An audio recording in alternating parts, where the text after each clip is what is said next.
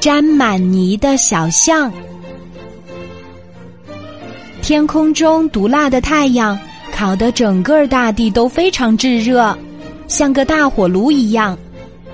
一只小象在泥浆中打滚儿，小猴看见了脏兮兮的小象，说：“你这头不讲卫生的小象，你看你弄得满身都是淤泥，你这样会生病的。”小象看见小猴说：“不会的，不会的，这泥浆里面非常凉爽，你要不要也和我一样？”